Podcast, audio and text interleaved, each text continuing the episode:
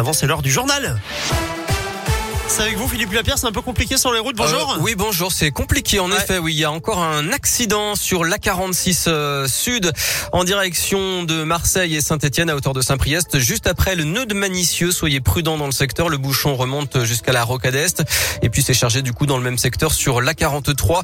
Il y a des travaux aussi sur l'A6 au nord de Lyon en direction de Paris à hauteur euh, de Lisieux et de Anse. Du coup, c'est chargé sur l'A6 dans ce secteur. Des répercussions là aussi sur l'A89 au niveau de la tour de Salvani.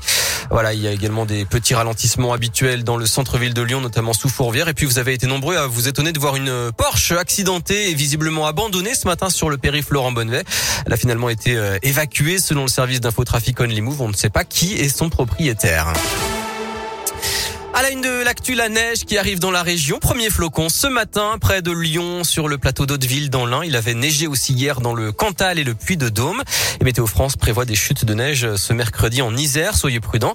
Je vous rappelle que les pneus neige ou les chaînes dans le coffre sont désormais obligatoires depuis le début de la semaine, même s'il n'y aura pas de PV cette année selon le gouvernement.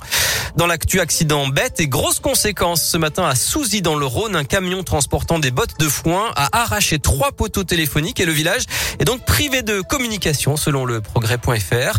Un technicien qui passait par hasard sur la route a pu couper les fils pour sécuriser la circulation. Le passage à l'heure d'hiver depuis ce week-end, synonyme de retour du travail de nuit et donc euh, danger parfois. Police et sécurité routière ont donc rappelé aux automobilistes et aux, cyclistes les règles de base hier à l'angle du quai Courmont et du pont de la Guillotière à Lyon. Pour les voitures, attention aux angles morts et aux pistes cyclables. Pour les vélos et trottinettes, certains équipements comme les feux sont obligatoires. Malgré tout, les accidents restent trop nombreux en cette période de l'année, même en ville. Jean-Daniel Montéjourdran est sous-préfet du Rhône. Dans les deux mois qui suivent le changement d'heure, on a une augmentation de l'accidentalité globalement de 30%. C'est ce qu'on observe au niveau national. C'est pour ça qu'on doit être particulièrement vigilant. En plus, c'est bon, un moment où les gens ont envie de rentrer rapidement chez eux à, à la sortie du travail. On flâne moins qu'à d'autres moments de l'année.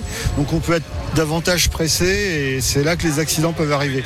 Et alors c'est un phénomène qui vaut pour euh, tout le territoire mais qui est accentué en métropole et en zone urbaine. On pourrait penser qu'on peut s'affranchir de dispositifs réfléchissants en zone urbaine parce qu'il y a l'éclairage mais en fait non, c'est quand même important de les avoir aussi en zone urbaine. Et euh, autre petit conseil pour les cyclistes, n'oubliez pas de tendre le bras avant de tourner. En bref, depuis ce matin 9h22, les femmes ont symboliquement commencé à travailler gratuitement jusqu'à la fin de l'année. Elles gagnent moins que les hommes en moyenne à travail égal, ce qui revient de plus être payé pendant les deux prochains mois. Le maire de Lyon, Grégory Doucet, met en avant son pacte social, un engagement à réduire les écarts de rémunération.